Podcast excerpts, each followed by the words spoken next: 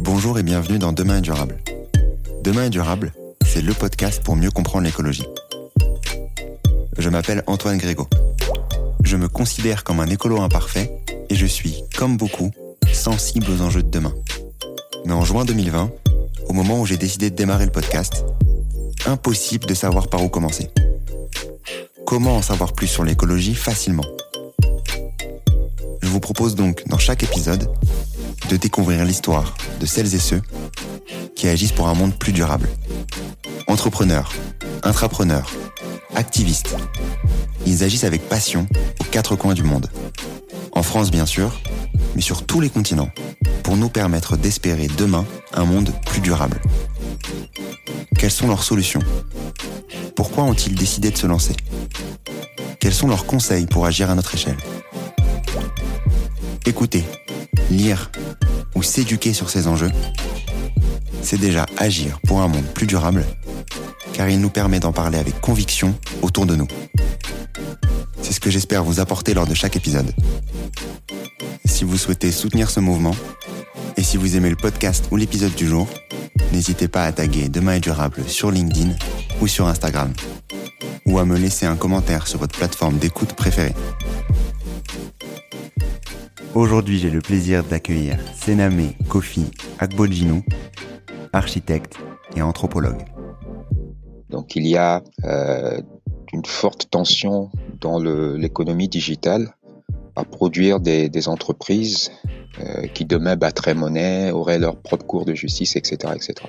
Et ces entreprises y arriveront d'autant plus rapidement si elles ont le contrôle sur la ville, considérant la ville comme l'entité demain qui supplantera même l'État. En Afrique, on parle de, de villes-régions qui émergeront euh, d'ici 2050, hein, qui seront à cheval sur plusieurs pays et qui donc auront même plus de poids que euh, les pays pris individuellement. Quand on pense à la ville de demain, la Smart City, on pense souvent à une multiplication de technologies. Mais malheureusement, cette abondance ne rime pas forcément avec de la durabilité. Dans mon épisode du jour, je vous propose de parler du concept même de la Smart City. Et pour en discuter, j'ai eu l'immense plaisir d'échanger avec Sename Kofi Agbodjinou, fondateur du WULAB Alomé au. Le WULAB c'est un laboratoire d'innovation permettant aux habitants de chaque quartier de développer la Smart City qui lui correspond. Sename nous propose une approche plus sociale, plus durable, plus inclusive des villes de demain. Peut-on ainsi imaginer une Smart City plus proche de la nature? Quels sont les dangers du concept actuel de la Smart City? Quel rôle peut jouer l'architecture demain? Je ne vous en dis pas plus, bonne écoute. Donc aujourd'hui, dans le nouvel épisode de Demain est durable, j'ai le plaisir d'accueillir Sename Kofi Agbodjinou. Comment tu vas, Sename? Je vais très bien, merci. Merci pour l'invitation. Je suis euh, très content de t'accueillir aujourd'hui, de pouvoir parler de, tes sujets de prédilection qu'on va qu'on va aborder aujourd'hui, euh, notamment euh, notamment la, smart city, tout ce que tu peux faire au, Togo sur sur ces sur ces thématiques là et, de comprendre ben, ta vision sur sur ce sujet d'actualité et de demain aussi. Mais je vais commencer euh, cet échange par, par cette question. Qui est Sénamé? Euh, Oh là, comment on répond à ce genre de questions bah, J'ai euh, Sénamé, je suis architecte et anthropologue de, de formation et euh, un intérêt à tout un tas de sujets, euh, dont celui de, de la ville, dont je crois on va beaucoup parler aujourd'hui. Euh, voilà, après, si, si tu veux des détails, euh, je te laisse, je te laisse m'interroger. Totalement. Je vais rentrer bien entendu en détail sur, euh, sur tous ces, ces, ces sujets-là. Donc, donc d'abord, avant d'aller, d'aller sur la ville, de comprendre ce que tu fais actuellement, revenir un peu en arrière sur, sur hier, sur ce que tu, ton, parcours, comment est-ce que tu t'es retrouvé à travailler sur les sujets de la ville, plus particulièrement au Togo? Je pense que très tôt, j'ai eu une petite frustration en, tant qu'Africain euh, ayant grandi en Afrique de voir que tout mon environnement était était transposé en réalité et qu'il y avait il y avait cette il y a cette sorte d'extraversion très forte chez les Africains de ne pas de ne pas voir la valeur ou la qualité de, de ce qui est leur propre et de se de se projeter un peu dans le dans, dans, dans, dans, un, dans un monde qui, euh, qui, pour faire simple, est le monde, le monde occidental. Et très vite, mais vraiment très jeune, j'ai j'ai commencé très modestement à vouloir adresser euh, cette petite frustration en me destinant au design. Donc l'ambition au début, c'était juste de faire des objets qui soient plus africains, qui mobilisent des ressources africaines, qui puissent dans le catalogue de formes et dans les canons africains. Et puis, euh, j'ai découvert, euh, alors que j'étais étudiant en design, qu'un designer ne pouvait pas faire de la maison, mais qu'un architecte pouvait dessiner des cuillères. Donc, je me suis dit bah, que c'était l'architecture la chose à faire pour faire encore plus global. Et après, évidemment, j'ai glissé sur le, le sujet euh, d'après euh, en termes d'échelle, qui est euh, celui de la ville. Mais toujours avec cette envie de d'explorer les possibilités de pour mon continent, pour mon contexte à moi, de valoriser des, des matériaux du cru, des compétences locales et de m'inscrire fortement dans ce territoire. Et donc, tu, toutes, tes, toutes tes études donc de design puis, puis d'architecture que tu as fait par la suite, euh, tu étais en France à ce moment-là? Est-ce que tu es resté au Togo? Comment est-ce que tu décides de, travailler euh, particulièrement euh, au Togo de revenir, disons, sur, euh, sur ces enjeux-là? Donc moi j'ai eu un bac, j'ai fait toutes mes, mes études jusqu'au bac au Togo. Euh, après j'ai fait deux années en maths sup. Et je suis arrivé en France après après cela, euh, donc à Paris pour des études de design industriel et donc ensuite l'architecture, un peu d'anthropologie.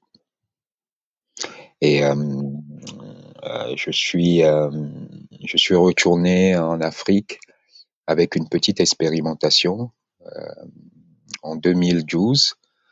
ce projet que j'appelle Up City, qui donc était donc une prise de conscience sur le, les problèmes de la smart city et la tentation d'essayer d'y répondre par du, du, concret et je me suis retrouvé pris dans ce projet et j'y suis depuis depuis dix ans.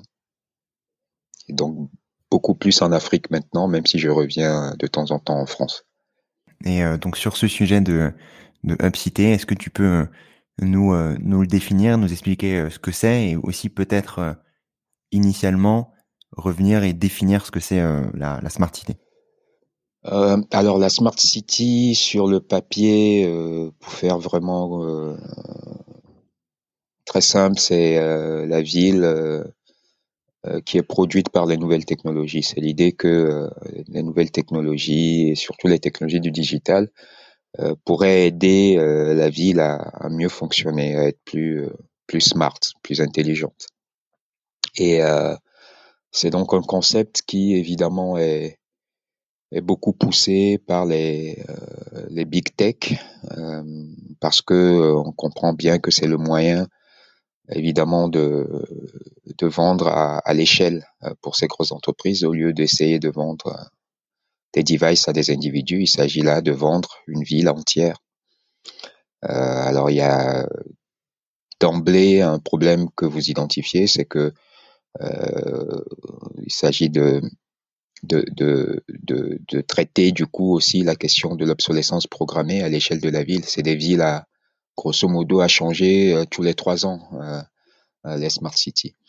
Mais moi, j'ai identifié, à part le, le, le, problème marchand, le problème de l'énergie aussi, parce que une ville qui tourne avec des technologies, c'est une ville évidemment euh, problématique du point de vue de, de, l'impact énergétique.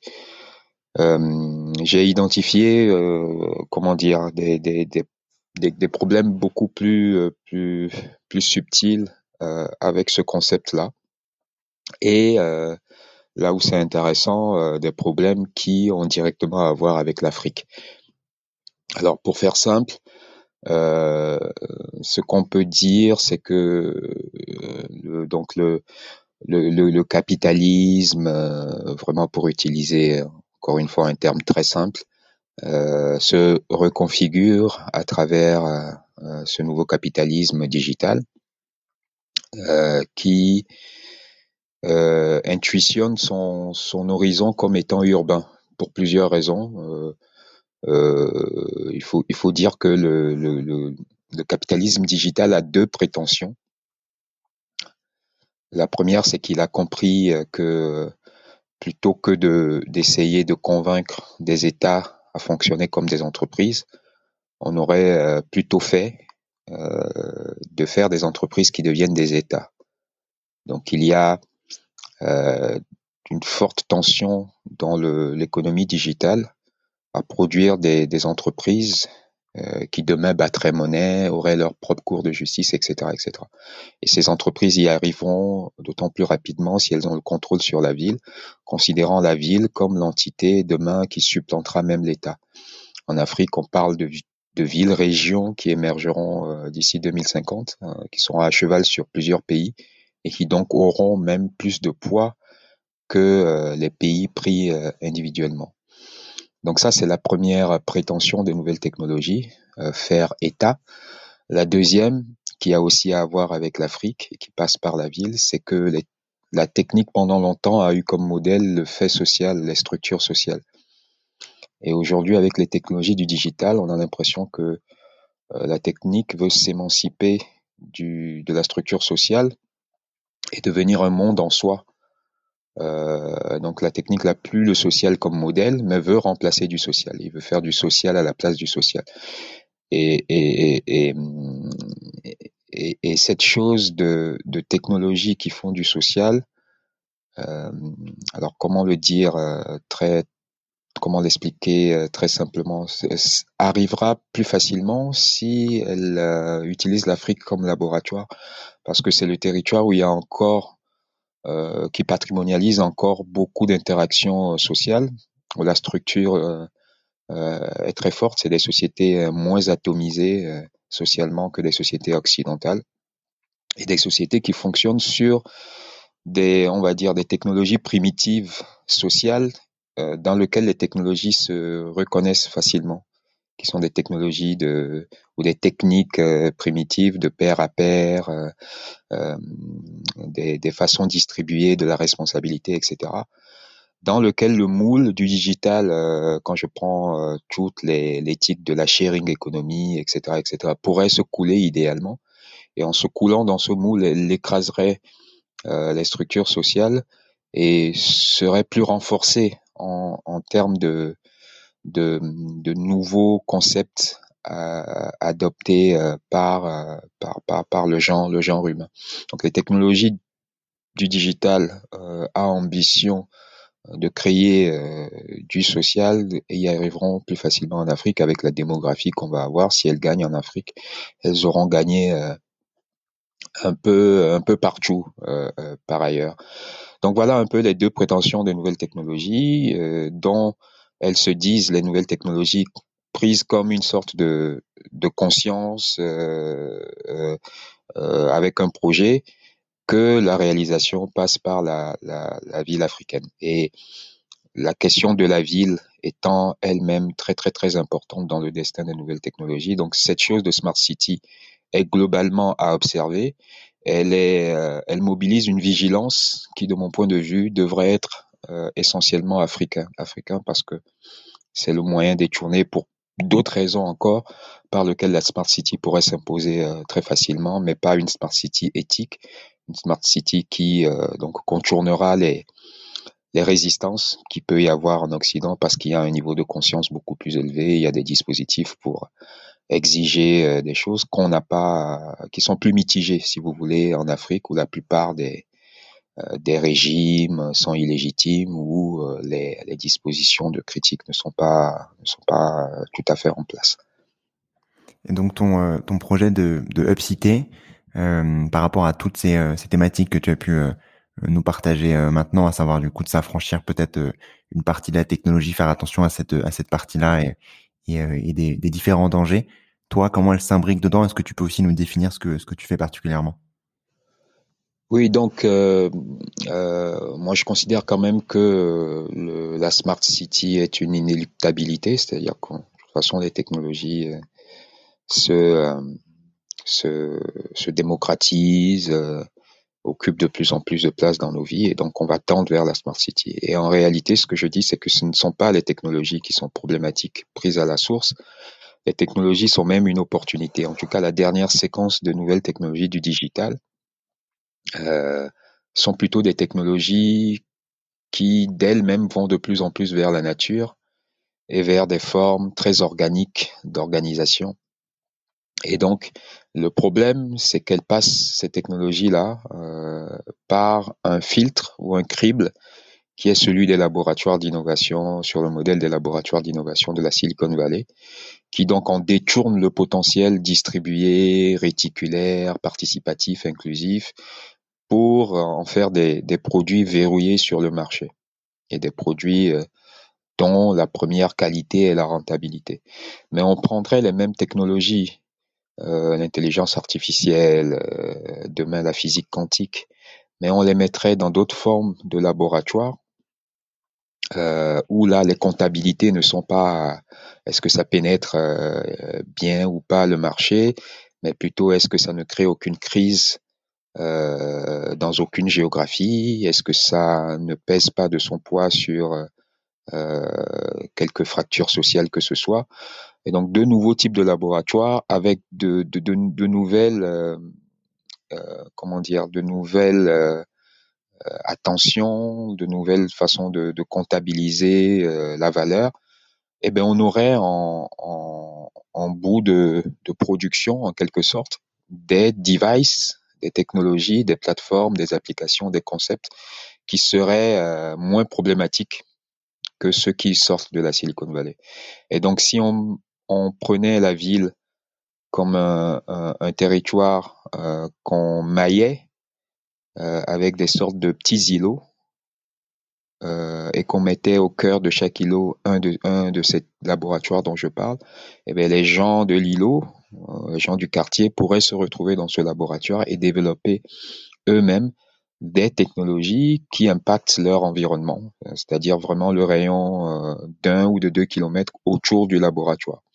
Et en mettant un laboratoire à chaque deux kilomètres, on créerait une sorte de smart city euh, qui est une somme de petits îlots. Alors je parle d'îlots parce que euh, des technologies qui n'ont pas la prétention de conquérir le marché euh, fonctionnent en réalité à l'échelle, et l'échelle est très importante pour penser des technologies vertueuses. Et donc, la, cette addition d'îlots ou ce, cet archipel ville euh, serait, euh, pourrait être une smart city euh, euh, euh, alternative. Et c'est un peu ce que donc on a commencé à tester à Lomé euh, depuis 2012 en créant deux lieux aujourd'hui, Wellab 0 et Wellab Prime qui sont deux laboratoires d'innovation d'à peu près 650 mètres carrés chacun, ouverts sur leur quartier, où donc les gens du quartier viennent, développent eux-mêmes toutes les infrastructures technologiques pour transformer leur quartier en un smart quartier. Donc des technos, des plateformes, des applications pour collecter les déchets, euh, des applications pour euh, euh, trouver à manger facilement dans le quartier, euh, un réseau social de quartier pour éviter euh, euh, d'utiliser euh, uniquement Facebook, WhatsApp, etc. Une monnaie euh, complémentaire de quartier, etc., etc. De sorte que chaque laboratoire devient à la fois le grenier pour ce petit territoire d'un rayon d'un kilomètre, mais aussi euh, la banque euh, où on, on, change son argent on, on s'inscrit dans un système d'échange beaucoup plus vertueux et plus local. Euh, la, la, banque de gestion de déchets, demain la mini centrale énergétique qui euh, euh, fournit l'énergie pour tout le quartier, etc., etc. Donc ouais, tu, tu, tu parlais donc de ces de ces labs, de ces de ces îlots qui qui viennent travailler sur sur des thématiques précises en fonction de disons l'actualité du quartier, de la, la vérité de, de, de cette zone. Mmh. Euh, quelles sont les personnes qui travaillent dedans? C'est vraiment tous les habitants du quartier qui euh, développent des technologies euh, euh, locales pour euh, aider aider le quartier, c'est ça? C'est ça, c'est euh, alors c'est pas c'est pas tout le monde forcément, euh, c'est beaucoup plus des populations euh, jeunes et pas que du quartier d'ailleurs puisque étant quand même dans un pays et dans une ville qui est un peu en crise du point de vue de cette offre de d'espace d'innovation, les jeunes viennent d'un peu plus loin généralement parce que c'est plus ou moins le seul incubateur, le seul coworking space, le seul Fab Lab de, de la ville mais euh, euh, on verrouille toute notre offre, euh, toute notre cahier des charges sur l'amélioration du quartier. et donc on définit ce rayon un peu arbitraire d'un kilomètre autour du, du lab, périmètre dans lequel nos solutions, nos startups, entre guillemets, doivent pouvoir avoir de, de, de l'impact, quitte à s'en affranchir après, etc., etc. Et, euh, et, donc tu parlais tout à l'heure euh, de notamment de cette partie euh, obsolescence programmée, énergétique, etc. Et juste avant aussi de du fait de peut-être faire devenir ces labs des l'énergie, disons l'énergie du quartier, la banque du quartier, etc. Comment faire en sorte que ces laboratoires donc de de, créativité ne soient pas endommagés par justement cette partie obsolescence dont, dont tu parlais euh, par ailleurs?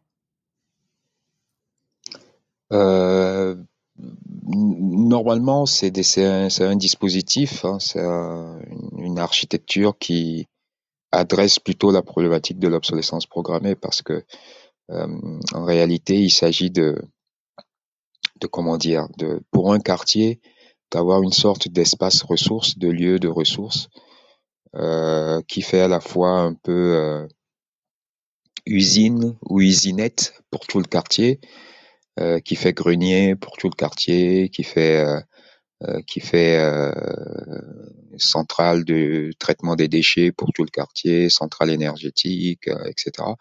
Et donc le fait que il y ait au cœur du quartier cet espace un peu un peu comment dire, un peu mutant, un peu chimérique, euh, qui développe euh, à mesure que euh, des problématiques euh, sont identifiées dans le quartier, des solutions à l'échelle, dans la proximité, etc. À mesure qu'il se développe, normalement, le quartier se désintrique de plus en plus de la grande cité mondiale euh, euh, qui aujourd'hui est plus ou moins irriguée d'un seul point qui est euh, la Chine et les et les et, et, les grands systèmes de production qui y sont hébergés pour développer localement, mais vraiment euh, dans un petit territoire, toute la capacité de d'adresser euh, les besoins. Et, et, en se désintriquant de ce système généralisé de communication générale, de euh, euh ce système industriel euh, monopolistique, vertical, pour quelque chose qui vraiment essaie de puiser le maximum du potentiel distribué, euh, ouvert des technologies aujourd'hui, eh ben on forcément on règle euh, la question de, de l'obsolescence programmée. On règle aussi euh, le problème de la frénésie de consommation parce que euh, étant ensemble euh, dans le quartier, on, on, on, réalise un groupe et le groupe est le, la meilleure façon de, de, moins consommer parce que on peut se on peut on peut se se transmettre les les produits, les devices, etc., se les passer l'un à l'autre euh, et chacun n'a pas besoin d'avoir euh, son imprimante 3D chez lui à la maison, euh, comme le, les fabricants, les industriels le projettent pour demain, mais on pourrait avoir une seule imprimante 3D performante pour tout le quartier hébergé dans le lab qui est à son centre. Donc ouais, tu parles notamment de, de cette partie imprimante 3D. Euh, j'ai vu euh, notamment, bien entendu, en préparant le, en préparant notre échange, de euh, bah, la création justement d'une imprimante 3D basée sur des déchets électroniques que vous avez pu notamment trouver à Lomé. comment ça s'est passé cette partie-là? Et c'est un peu ça, du coup, l'exemple. Est-ce que c'est pour toi plutôt ça l'exemple typique de de ce que vous souhaitez réaliser à terme pour pour justement contrer cette partie obsolescence dont tu parlais? Oui, quand j'ai moi j'ai imaginé cette, ce concept de hub cité, de, de smart city, mais euh, euh, un peu en acupuncture, avec euh, dans la ville à chaque fois un lieu créé qui impacte son, son environnement. La technologie qui m'a tout de suite le plus intéressé, dans lequel j'ai vu le plus de potentiel parmi toutes les technologies euh, en open source qu'il y avait, c'était l'impression 3D. Je me disais que en s'appropriant cette technologie et en la mettant euh, vraiment à la portée de tout le monde, on pouvait rebasculer vers quelque chose euh, dont le président euh, capitaine Thomas Sankara parlait, par exemple, euh, ancien président du, du, Burkina Faso, il disait que l'Afrique n'avait pas à, à, vouloir jouer le jeu de la grande course industrielle parce que cela mobilisait des, y compris sur un plan moral, des, des aptitudes que les Africains n'avaient pas. Euh, euh, mais que l'Afrique devait faire le pari de ce que lui il appelait des tough tough, donc des petites euh, unités de production dans la proximité, qui produisent vraiment à l'échelle et à la mesure euh, euh des territoires qu'ils sont censés impacter. Et donc, j'ai, cru identifier dans l'impression 3D, et surtout dans tout le mouvement RepRap, un peu la réalisation ou le potentiel de réalisation de cette sorte de vision qu'avait eu euh, Thomas Sankara. Et je me suis dit, bon, si on met, on fait, euh, euh, on développe la bonne technologie d'impression 3D pour chacun de ces labs dans la ville, bah, chacun des labs deviendrait une usine, une usine, mais pour un rayon d'un kilomètre, pour un territoire d'un rayon d'un kilomètre. Donc, on s'est lancé tout de suite au, au, tout début dans cette technologie et on a réalisé la première imprimante 3D développée en Afrique dont la spécificité est, il est vrai, et là on est allé au bout de notre logique, euh, qu'il était en, en déchets informatiques euh, recyclés. Donc moi j'avais ramené une RepRap euh, de France, on l'avait démonté, on avait rassemblé euh, au début il y avait qu'une dizaine de jeunes dans le programme, et c'est sur dix jeunes, euh, en étant dans 9 mètres carrés, sur à peine 5-6 mois, on a réussi cette, cette petite prouesse euh, mais bon, on n'est pas, on n'a pas réussi euh, pour des raisons que j'expliquerai peut-être euh, après. On n'a pas réussi à embrayer dessus parce que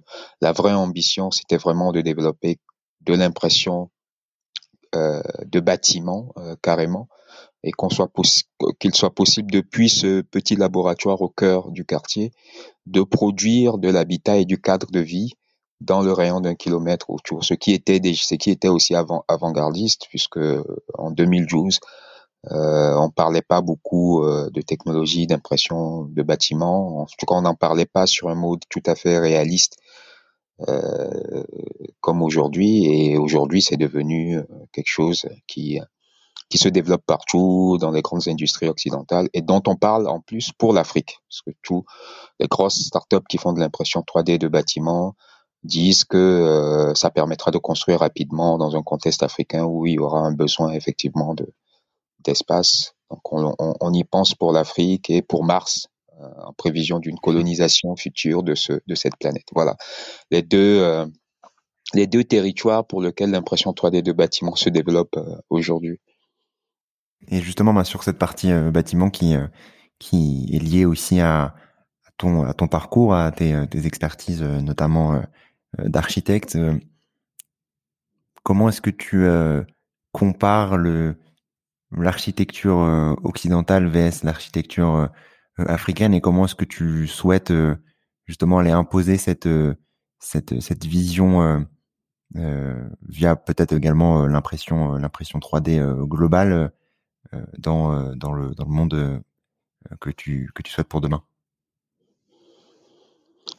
Alors c'est très difficile de, de répondre, de, de parler d'architecture occidentale et d'architecture africaine parce que alors de quoi il s'agit? Est-ce que c'est l'architecture contemporaine occidentale versus l'architecture traditionnelle euh, africaine? Ou est-ce que c'est donc c'est très c'est très compliqué? Ce, ce qu'on peut dire très simplement, c'est qu'il y a euh, euh, on est désormais dans un monde euh, euh, plus ou moins plat, euh, qui euh, tend à s'uniformiser et donc la tendance est qu'il y ait la même architecture en Occident et en Afrique. Et, c'est une tendance portée par les Africains eux-mêmes.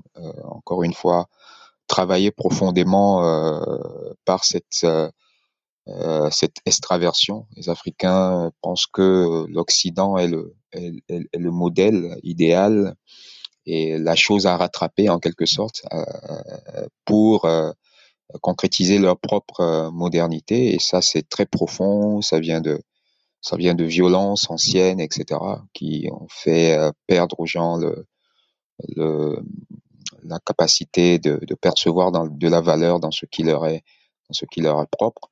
Donc, c'est plutôt un processus qui passe par perte et profit toutes les qualités de l'architecture ancienne africaine. Et moi, mon travail, c'est de d'essayer justement de remettre au goût du jour cette architecture ancienne, pas en faisant des, de l'architecture muséifiée, mmh. mais en faisant vraiment du moderne, euh, en, euh, en prenant les qualités euh, de l'ancien, ce que donc j'appelle du néo-vernaculaire. Et, euh, et, là aussi, ce que je dis, c'est que ça peut paraître paradoxalement, mais il y a un potentiel dans les nouvelles technologies, euh, parce qu'encore une fois, les technologies, ne, euh, plus elles sont avancées aujourd'hui, plus elles nous rapprochent de façon de faire très simple, très entre guillemets primitive. Et, et, et les gens ne le remarquent pas, mais c'est réellement le cas. Et c'est parce que les technologies sont entre les mains de personnes qui sont qui ont des œillères euh, marchand que les technologies n'arrivent pas à atteindre leur potentiel qui est de reboucler avec la nature.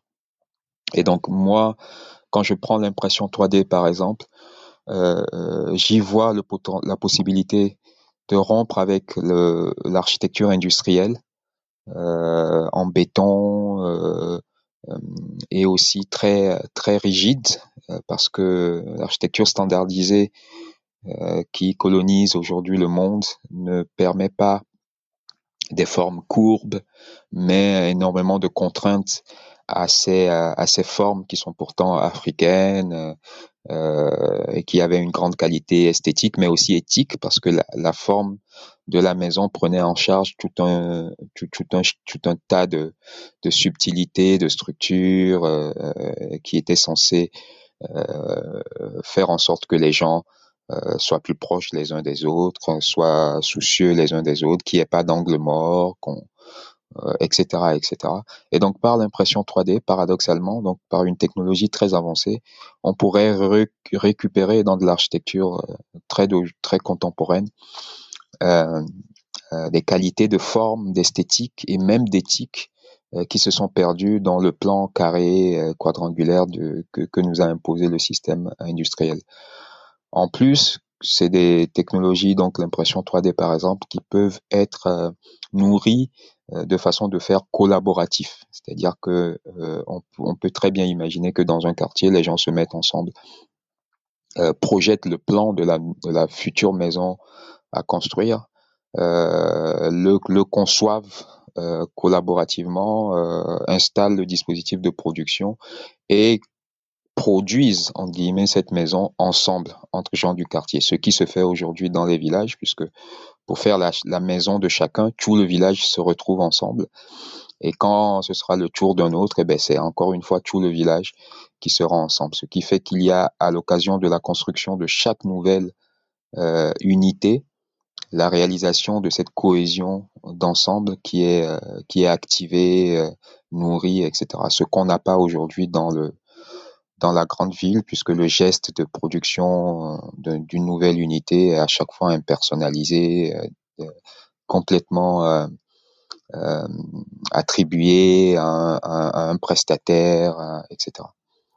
Donc ouais, tu parles de, deux sujets, donc là bien différents. Le premier, du coup, sur le fait de de, faire en local, de d'aller adapter, disons, la maison en fonction des en fonction des besoins et en fonction de, de la communauté qui travaille ensemble pour pour, pour développer cette maison. Et tu parlais aussi en, euh, tout à l'heure en, amont de, de ces différences de structure entre euh, ce qui peut exister euh, en, Occident actuellement avec les, mmh bâtiments mmh qu'on peut connaître et par rapport aux, aux bâtiments plus courbés entre guillemets de, de, de, de type africain, on va dire.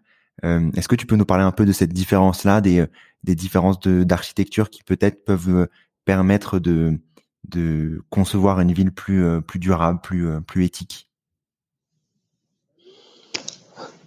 Euh, alors oui, il y a, une architecture euh, africaine. Je dis bien une parce que euh, une de mes contributions à moi a été de montrer que malgré la variété de formes qu'on observe sur le continent, je parle là des architectures anciennes, hein, dont certaines ont même pratiquement complètement disparu. Et donc derrière cette variété de formes, il y a en réalité une unité qui est une unité entre guillemets d'éthique. Euh, et mon travail, c'est de montrer que partout où les Africains ont construit, il y avait la même préoccupation, euh, adaptée à chaque fois à un site différent et donc donner des formes complètement différentes. Mais quand on passe le bâtiment euh, euh, à un séquenceur comme on le ferait pour euh, pour un être humain euh, dans les gènes, et eh ben, on se rend compte qu'il y a le même ADN. Et cet ADN est très très très euh, euh, connecté à des préoccupations qui semblent être des préoccupations qui prennent en charge euh, assez assez bien les les problèmes que nous avons aujourd'hui dans le sens où la maison devait être responsable, devait être durable, elle devait favoriser la cohésion, etc., etc.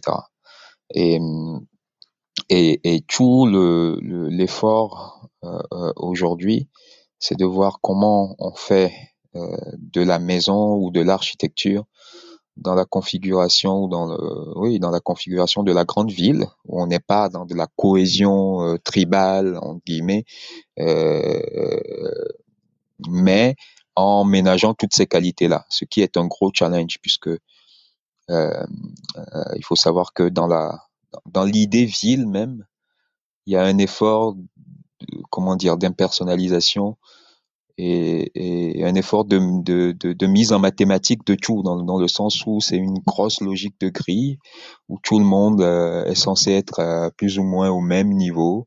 Et donc c'est une accumulation, euh, on quitte la, la, la logique d'habitation pour une logique d'habitacle. Et donc on empile comme ça des petites cases euh, pour pouvoir mettre ensemble le, le, maximum de gens.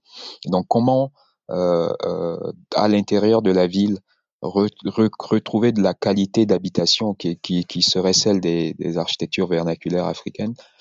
C'est tout l'enjeu et il me semble le, le, le gros euh, challenge qui se propose aux, aux architectes. Euh, moi, la, une des façons de l'adresser, c'est de se dire que la ville, où l'apparition de la cité-État a procédé de, de, de, plusieurs ruptures, dont deux qui sont très très très fortes. C'est la rupture avec la nature, ce qu'on appelle le naturalisme, c'est-à-dire que la ville, c'est où les, les, les, grandes installations humaines se sont pensées contre la nature. C'est la nature, c'était la chose dont il fallait s'extraire, euh, conquérir, euh, transformer en une utilité mais il n'était pas question de tisser avec, de l'intégrer, euh, de nouer des contrats avec, ce qui est le cas des sociétés traditionnelles organiques. Et la deuxième rupture euh, caractéristique du fait ville, c'est euh, la rupture avec le groupe. C'est-à-dire qu'après avoir rompu avec la nature, l'homme s'est dit que pour être réellement réalisé en tant qu'homme, il fallait qu'il soit individuel et qu'il y avait encore trop de trop d'archaïsme, trop d'arbitraire dans le groupe à l'image de la nature. Donc on a on a modélisé le groupe sur euh, sur le modèle de la nature pour dire que le lien et la liane c'était plus ou moins la même chose et donc un individu euh, qui avait trop qui, avait une multiplicité de liens sociaux était un, un individu contraint dans son dans, sa réalisation, dans son épanouissement. Donc l'individualisme aussi s'est insinué comme deuxième fondement de la, de la ville. Et donc on est allé de plus en plus vers des, des configurations de, de ménagement de l'individualité. Et donc pour euh, euh, euh régler cela, pour, pour euh, remettre de la qualité dans la ville, euh, eh ben, il s'agit de, de, de, de, jouer là où euh, ça a péché, c'est-à-dire de remettre de la nature et de remettre du lien. Et donc moi, j'essaie de projeter une architecture et une ville de demain qui accueille la nature, qui invite les gens à sortir de chez eux, et une, une architecture et une ville de demain qui favorise la multiplicité du lien social, qu'on ait un maximum de, de liens avec, avec les autres. Et donc ça, c'est très, très, très contre-intuitif euh, par rapport au, au, capitalisme. Il faut le comprendre, ce n'est pas seulement un problème de la ville, mais le capitalisme en reconfiguration d'aujourd'hui, le capitalisme digital, sans que la ville, euh, sur le modèle que je viens de décrire, une ville euh, en rupture avec la nature et en rupture avec le groupe, est son meilleur allié. Parce que tant que les gens sont en rupture avec la nature et le groupe, ils sont enfermés chez eux. Et quand vous êtes enfermé chez vous, euh, c'est le moyen unique de vous exploiter de vous surveiller. Euh, parce que vous êtes sur des devices, euh, votre ordinateur, votre smartphone, vous libérez de la donnée, qui est le principal matéri matériau du nouvel extractivisme, et aussi euh, parce que vous êtes un peu dans l'œil euh, du pouvoir, on peut aussi, euh, par le même geste, vous surveiller. Ce qui était le cas dans l'usine avant. Avant, on poussait les gens vers l'usine parce qu'ils pouvaient travailler, on pouvait exploiter leur force de travail, mais on pouvait aussi les avoir sous contrôle. Maintenant, l'intérêt du capitalisme, ce n'est pas de pousser les gens vers l'usine, mais de pousser les gens chez eux, dans leur habitacle. Et en cela, la, le, régime de quarantaine, de, confinement qu'on a vécu ces, derniers mois, ces dernières années, a fortement accéléré cette intuition-là du, capitalisme digital de figer la ville sur le modèle de la rupture avec la nature et de la rupture avec les liens. Euh, et c'est ce qu'il faut contrer. Donc ça s'accompagne forcément euh, en tant qu'architecte cette production d'architecture et de ville, du lien et de la liane, euh, pour faire euh, caricatural, d'une d'une contre-proposition aussi au capitalisme digital euh, et moi, ce que j'essaie de développer, c'est une sorte de communalisme de plateforme, donc qui s'appuie sur des labs où les gens viennent développer eux-mêmes leur infrastructure digitale pour leur quartier. Ok, et donc ces labs-là viennent du coup aller rajouter ce, ce disons ce, groupe, cette cette entité euh, au global, mais sur la partie nature, sur le, le lien avec la nature. Comment est-ce que euh, tu, tu imagines du coup cette cette évolution? Bah, c'est, euh, en fait c'est, c'est très compliqué euh, parce que euh, évidemment si on est on est paresseux conceptuellement, on parle d'une démographie extraordinaire en Afrique. C'est une population qui va doubler dans les 30 prochaines années. C'est un humain sur quatre qui devient africain et puis à l'échéance 2100, c'est un humain sur trois et c'est un sixième de l'urbanité globale qui sera hébergé euh, dans ce continent. Donc, on a plutôt tendance à penser de l'habitacle euh, et de l'unité. Et euh, quand moi j'inviterais, paradoxalement, à, travailler du rapport au sol, à ne, comment dire, c'est-à-dire que l'intuition serait plutôt de densifier pour qu'il n'y ait pas un étalage à l'infini, et donc de monter en hauteur, mais plus vous montez en hauteur, plus vous coupez les gens de cette relation au sol et de l'environnement. Et donc moi, moi, je prônerais euh, une sorte de, forme intermédiaire euh, qui permette de densifier, mais euh, euh qui ménage euh, du rapport du, du, rapport au sol, soit parce que on est ouvert largement sur la rue, ou parce que on traite les étages euh, comme étant euh, des paliers. Euh, on, s'intéresse plus au potentiel de la toiture, au potentiel du mur pour accueillir de la verdure, etc., etc. Cette ambition que tu as de d'aller développer ces, ces, smart cités via notamment toutes les expérimentations que, que tu peux faire du coup dans, dans la ville de, Lomé au Togo. Euh, comment est-ce qu'elle est probable, possiblement, disons, réplicable dans d'autres euh, villes euh, euh, dans le monde Alors c'est un, modèle qui est pensé encore une fois pour l'Afrique, mais au début j'étais très prudent parce qu'il y avait à chaque fois la tentation de de m'amener à dire que ça pouvait être un modèle aussi pour l'Occident. J'étais prudent à l'affirmer moi-même, mais de plus en plus je vois que les formes, les concepts, les nouveaux, les nouveaux concepts pour faire court en urbanisme, tous les nouveaux concepts un peu résistants, alternatifs et surtout grâce entre guillemets à la crise que nous avons connue ou dans laquelle nous sommes toujours, euh, amène à dire qu'elle peut être que ce concept-là peut être répliqué, euh, puisque en Occident même, euh, on a vu euh, comment à partir du moment où les les grands centres, les grands circuits d'approvisionnement de la ville se sont retrouvés bloqués, du moment où les, les grandes surfaces sont, sont retrouvées fermées, on a vu que la ville était, était s'était retrouvée complètement en crise.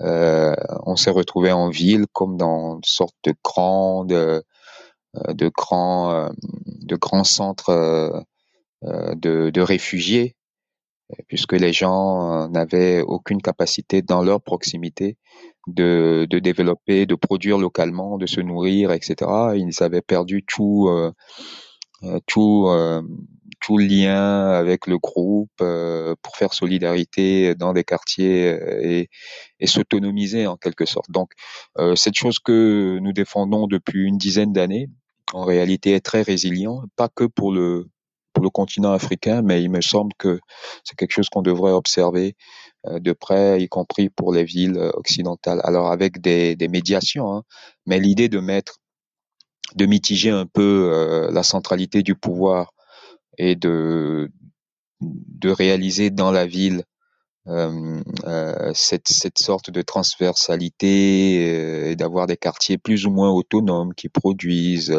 et, et de mettre en réseau parce que cette proposition il y a quelque temps aurait pu paraître une proposition de renfermement elle aurait pu être critiquée pour ça.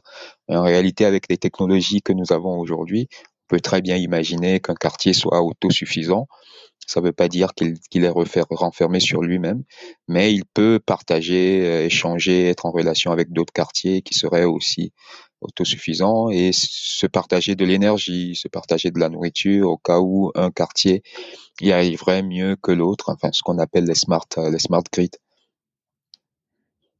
Ok, et euh, donc c'est de pouvoir imaginer la ville comme comme tu le fais actuellement, c'est-à-dire plein de de hubs qui, euh, qui s'additionnent et qui euh, s'auto-nourrissent pour, euh, pour justement le, le, le, bien collectif et aussi surtout d'impliquer le nombre pour créer sa, sa propre vérité. C'est un peu ça aussi l'objectif in fine C'est ça, c'est ça. Et euh, alors, il ne s'agit pas de substituer cela complètement à la, aux logiques euh, officielle ou top-down de production ou de, gestion, de gouvernance de la ville, mais je pense qu'il devrait avoir une dynamique bottom-up, euh, ne serait-ce que pour euh, être résilient face à des crises de, de quarantaine, de, etc., etc. Et, euh, et, et, et, cela permettrait au, en fin de fin de, de faire émerger quelque chose euh, qu'on appelle le génie du lieu, euh, parce que euh, plus les gens sont approvisionnés euh, euh, d'un centre unique et duquel ils sont complètement déconnectés, plus ils sont amenés à regarder dans la proximité et à tirer le vrai bénéfice ou le vrai potentiel de la proximité. Mais le système que je propose de vernacularité, de, de, recréer des petits centres euh, d'autonomie euh, comme ça dans, dans, dans, la ville permettrait aux gens de, de se reconcentrer sur leur environnement et de découvrir des choses qui aujourd'hui euh, leur passent complètement de, desquelles ils passent complètement complètement à côté. Mais c'est évidemment une proposition qui est contre-intuitive, qui euh, euh, n'a pas de place dans le paradigme euh, matérialiste, occidental, euh, capitaliste, rationaliste, parce que il s'agit de, mitiger le pouvoir, euh, il s'agit de perdre du contrôle sur les gens, etc., etc. Donc, le vrai premier combat à mener, c'est un combat de changement de paradigme. Il faudrait qu'on prenne acte que le paradigme, le logiciel actuel n'est pas bon. On change d'abord de logiciel, qu'on se dise que tout ne peut pas être dans l'idée de, produire de la richesse, euh, enfin richesse euh, euh, en mettant sous ce, terme de, la, enfin, de la richesse déconnectée de valeur et de vouloir avoir des sociétés du contrôle apaisées, etc. Et que peut-être que ce paradigme est défaillant en, en relativement aux, aux challenges ou aux enjeux qui sont ceux de notre contemporanéité et qu'il faut euh, peut-être basculer vers un nouveau paradigme ou, élaborer un nouveau paradigme qui, de mon point de vue, doit être un peu ouvert aux autres géographies, euh, aux archives et euh, peut-être revaloriser ce qui a été combattu dans l'élaboration du paradigme actuel, qui sont les sociétés organiques, les sociétés dites primitives et toutes les subtilités que ces sociétés-là ont pu développer pour être des sociétés cohérentes, non pollueurs euh, euh, du partage, de la solidarité, etc., etc.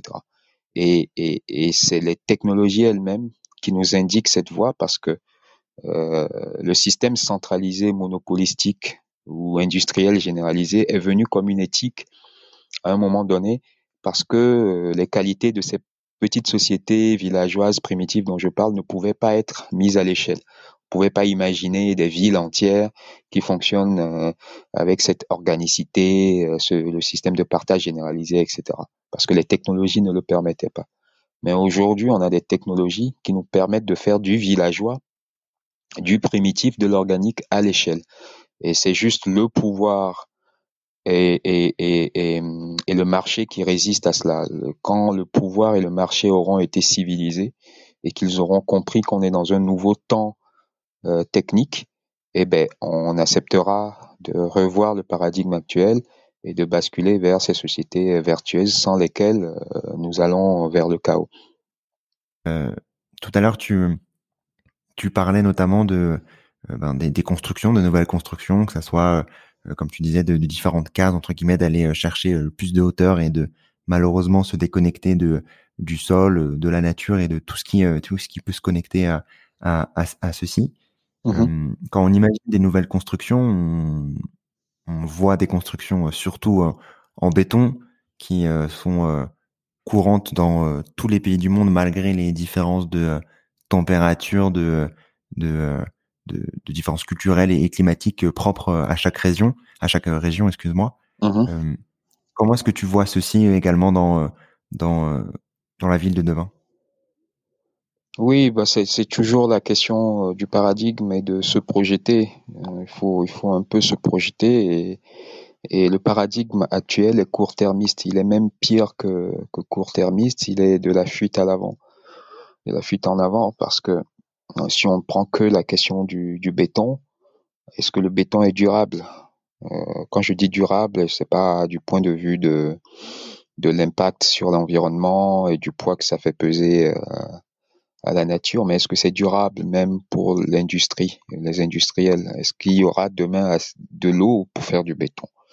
Euh, Si on se projetait un peu, je pense qu'on on, on, on, arrêterait carrément d'enseigner euh, le béton ou la construction en béton dans les écoles d'architecture, les écoles d'ingénieurs, parce que euh, mais on ne se projette pas. Et, euh, et même le l'industrie est dans une schizophrénie qui fait qu'elle elle, ne se rend pas compte euh, dans, dans, sa frénésie de faire du profit que certes euh, vont faire du profit extraordinaire euh, sur un, un, un, un, court laps de temps, mais qu'après on va tomber et, et, et, les bascules dans les problèmes sont, vont être de plus en plus soudains, qui vont faire que euh, euh, euh ce, ce n'est pas en réalité soutenable.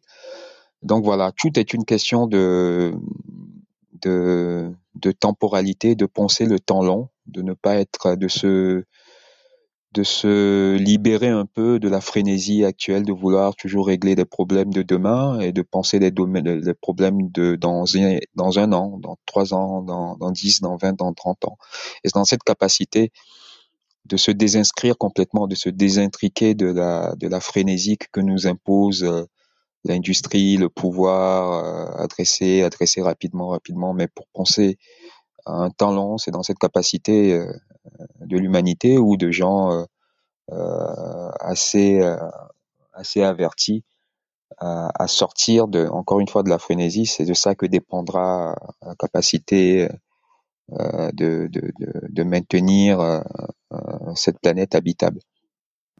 Et tu parlais notamment justement de cette partie béton, d'essayer de s'affranchir notamment dans les dans les études d'architecture, comme tu as pu également en faire, j'imagine. Est-ce que tu as d'autres, disons, solutions qui peuvent exister par rapport à, à ce, ce changement de paradigme sur quelque chose qu'on répète et qu'on et qu'on continue de faire malgré malgré la, la non durabilité de de ce créations.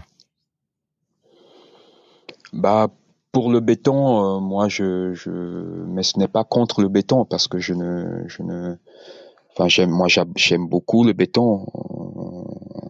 Je lui trouve des qualités extraordinaires, euh, y compris esthétiquement. Je, je, j'adore le béton, mais le, la difficulté, enfin, le problème, c'est que ce n'est pas durable, ce n'est pas adapté à tous les contextes ce n'est pas toujours à propos, ça ne fait pas toujours sens.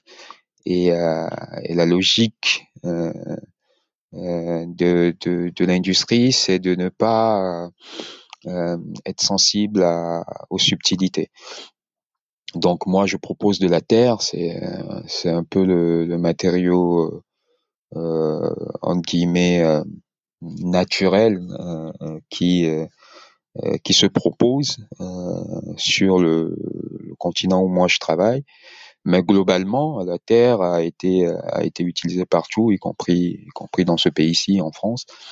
Et alors évidemment, vous n'atteignez pas les mêmes performances en construisant en terre que quand vous faites du béton, mais on peut très bien imaginer des constructions mixtes. Moi, j'ai déjà fait des projets en terre et béton où, ce, côté très massif, euh, animiste, euh, féminin de la terre euh, faisait une magie par contraste avec le côté un peu grec, masculin du, du, du, béton. On peut, on peut imaginer pour permettre à la Terre d'atteindre des performances qu'elle ne peut pas atteindre seule, de faire des mix, etc., etc. Encore faut-il donc comprendre que on n'a pas le choix et que euh, on ne peut pas être sous le diktat de l'industrie, euh, du lobby, par exemple celui qui propose le, ciment, parce que le principe du lobby et de l'industrie, ce n'est pas d'être visionnaire, d'avoir de la vision. Donc il faut équilibrer tout euh, cela part de la vision. que le paradigme dans lequel on est est beaucoup plus industriel que visionnaire. Très bien. Je voulais terminer l'épisode par, par trois questions, disons, euh, de fin pour euh, pour euh, demain est durable, en commençant par est-ce que tu aurais Sénamé un contenu qui t'a marqué récemment et que tu pourrais nous partager? Alors oui, j'ai énormément de difficultés à, trouver des, des, des, réponses à ces trois questions, puisque tu as eu la gentillesse de les partager avec moi à l'avance. Euh, moi, je ne lis pas, je ne lis presque pas, j'ai rien lu pratiquement ces dix dernières années. Mais récemment, euh, en audio, en littérature audio, je suis retombé sur euh, euh Orwell, 1984. Et je ne je n'ai pas le souvenir d'avoir lu, ou plutôt dans ce cas-ci entendu, quelque chose d'aussi juste par rapport à, à ce qui est euh, notre notre présent. J'invite les les gens à relire donc euh, euh, Orwell. Ok, très bien. Je note, je note pour pour partager dans les dans les notes de l'épisode. Est-ce que tu aurais également une action pour agir dès demain dans le bon sens, dans le bon sens, Sénamé et ça va paraître ne pas avoir de lien direct avec euh, les sujets euh, de durabilité dont nous avons parlé, mais euh, donc j'inviterai comme action qu'on peut mettre en place dès demain et qui peut avoir un gros impact à s'intéresser à la relation des pouvoirs ici en Occident à l'Afrique. parce que pendant longtemps, le, le, le, paradigme, là aussi, occidental, euh, dans sa relation à ce continent, a été plus ou moins, hein, même si c'est complètement inavoué, de maintenir l'Afrique dans une forme de, allez, on va dire, de médiocrité, euh, des fois en allant même jusqu'à mettre à la tête de ces pays euh, par la force des gens dont on savait très bien qu'ils n'allaient pas produire l'épanouissement des Africains. Et donc l'Occident a, a, à plusieurs niveaux avec différentes approches. Hein. L'approche anglaise, par exemple, est différente de l'approche française.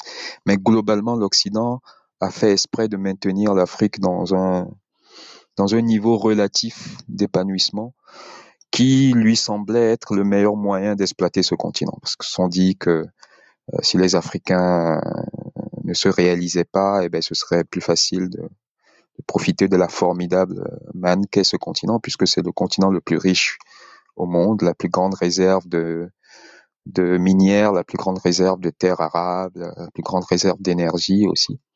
Et euh, donc, ce que je veux dire là où je, je, je viens, c'est que euh, cette posture est, est, est, devient dangereuse, y compris pour l'Occident lui-même, au regard de la démographie euh, que ce continent connaît. Euh, parce que avoir, euh, enfin, mettre sous le boiseau un petit groupe de gens, ça peut être profitable, mais avec le, le, le, nombre qu'il y aura en Afrique, si l'Occident garde maintient la même relation euh, de, de, brider un peu le développement, eh ben il va il va y avoir une, une sorte de, de, chaos généralisé, euh, de, de, grandes explosions qui va forcément euh, euh, avoir un impact en Occident même. Donc j'invite et je sais que quand je dis relation de l'Occident à l'Afrique, ce n'est pas le fait de l'occidental moyen, c'est plutôt des faits de pouvoir. Euh, donc j'invite les occidentaux, les Français, etc., etc., à regarder de près euh, quelle est la relation et quelles sont les stratégies, les logiques de leurs décideurs euh, par rapport à ce continent, parce que ces logiques sont archaïques et ne sont pas du tout euh, anticipatoires de ce qui se prépare à, sur ce continent.